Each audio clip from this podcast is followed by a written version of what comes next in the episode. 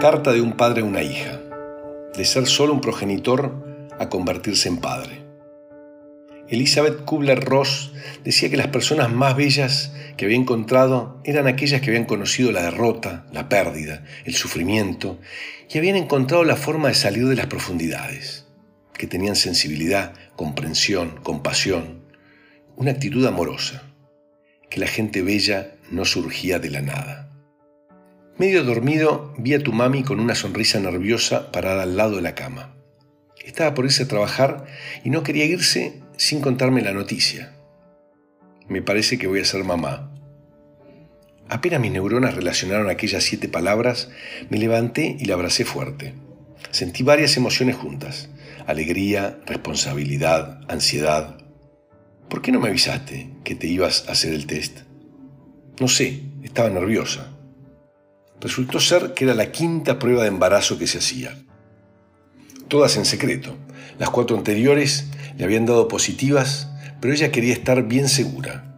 Cinco positivas. Igual, como obsesivos que somos, ¿a quién habrá salido vos, hija mía? Fuimos a consultar al médico para ver si hacíamos algún estudio complementario. Nos frenó en seco. A ver, no se estaban cuidando, buscaban un bebé tenés un atraso y el test te dio positivo.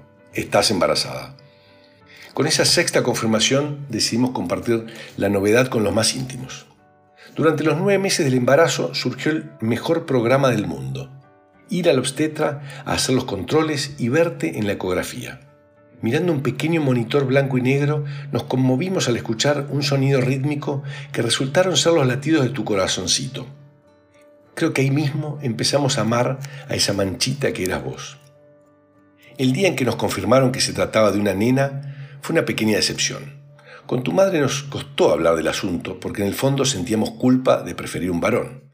El tiempo nos mostraría lo generoso que fue toda la vida en enviarte a vos primero. Tu sensibilidad y tu ternura empezaron a aflojar nuestras rigideces.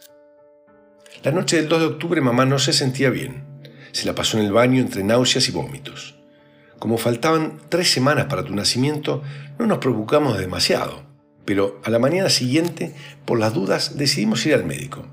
Escuchó lo que le contamos, hizo algunas preguntas y después de revisar a mami dijo, arrancamos. Con mamá nos miramos nerviosos. El doctor llamó a la partera a su equipo.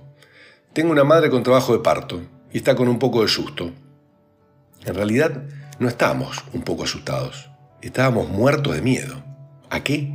No sabría decirlo bien, aunque seguramente a lo desconocido. En ese estado, con la adrenalina full, caminamos hasta casa para preparar el bolso e irnos a la clínica. En el trayecto, mamá se paró frente a un local de bebés y me dijo, ¿te gusta esa cuna? ¿La llevamos ahora o venís después? La compramos en el acto porque vos te estabas anticipando y no habría después. En casa preparamos todo y nos fuimos al sanatorio. Ese 3 de octubre sería uno de los días más importantes de mi vida. Me empezaba a enterar lo que significaba ser padre. Verte salir del cuerpo de mamá fue impresionante. Entre pujos, gritos, conversaciones de médicos y asistentes, apareciste vos y el mundo se detuvo. Pasó a ser y pasé a ver lo que ocurría todo en cámara lenta. Todo era intenso, hipnótico. No existía nada más. Después de estar un rato en brazos de mamá, te arroparon y fui con vos a que te midieran, pesaran y limpiaran. Luego de todas esas rutinas algo crueles, te envolvieron nuevamente en una mantita y me pidieron que te tuviera en brazos. Dejé de respirar cuando te abracé contra mí. ¿Cómo era posible? No entendía nada. Esos deditos tan chiquititos y tan perfectos. Tus mini uñitas. Tus ojitos que parecían no parpadear. Tu piel rozagante. En el cuarto te tuve toda la noche apoyada sobre mi pecho mientras mamá intentaba descansar. Ni vos ni yo dormimos mucho, solo ratitos. Vos, porque seguramente estarías estresada después de semejante esfuerzo. Yo, por estar lleno de emociones y también porque tenía miedo de que te deslizaras para algún costado y pudiera aplastarte estando dormido. Desde el mismo momento en que saliste de la panza de mamá, observabas todo con atención. ¿Qué verías? Me llamó la atención que, contrario a lo que siempre se dice, no lloraba ni una lágrima. Cuando esa primera noche nos miramos a los ojos mientras estabas apoyada sobre mi pecho, conocí otros niveles de amor. Pasaron los años y muchas cosas. Algunas difíciles, como cuando la semana de nacer casi te morís porque a tu cuerpito le faltaba madurar y al respirar hondo a veces te ahogabas. O cuando les contamos a vos y tus hermanos que nos íbamos a separar. O cuando mami te explicó que se habían muerto tus primos. O cuando en la sala de terapia intensiva lloramos juntos frente al abuelo a quien le quedaban pocas horas de vida. Con tu madre cometimos grandes errores por ser brutos e ignorantes. Estábamos convencidos de que ser buenos padres era obligarte en muchos aspectos.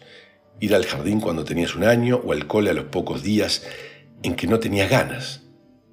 Transmitirte una exigencia y una disciplina por momentos exagerada. Que aprendieras a dormir sola o que fueras a los campamentos aunque tuvieras miedo. Fueron solo algunos ejemplos de nuestra torpeza.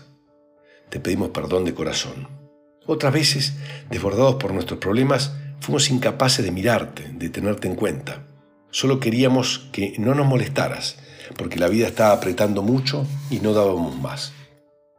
Nuevamente te pedimos perdón por ser tan limitados y desconocer que cuando nos exigías que te prestáramos atención, más que sobrecargarnos con todos tus problemas, nos estabas ofreciendo la oportunidad de dejar de mirarnos el ombligo y aprender a amar.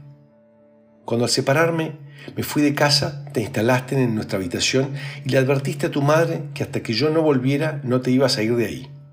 Tres años más tarde te diste cuenta de que eso no pasaría y volviste a tu cuarto resignada. Cuando mamá me lo contó fue como si me clavaran un puñal en el corazón. Aún siendo lo más importante de mi vida, no podía evitar decepcionarte.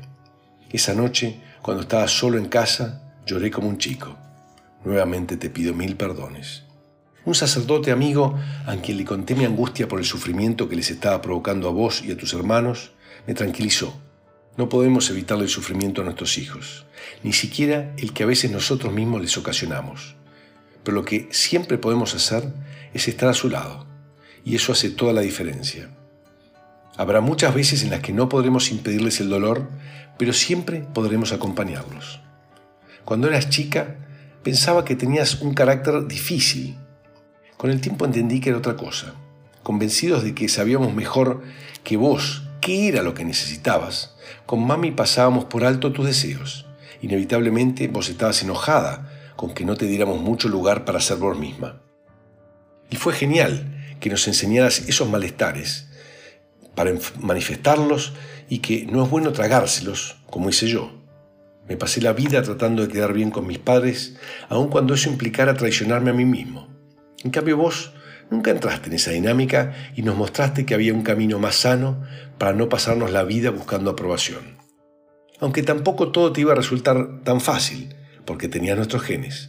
Por ejemplo, cuando tenías cuatro años te golpeaste fuerte con una mesa y lo que más te dolió fue que nosotros lo hubiéramos visto, como si tuvieras que ser perfecta, como si no pudieras cometer errores.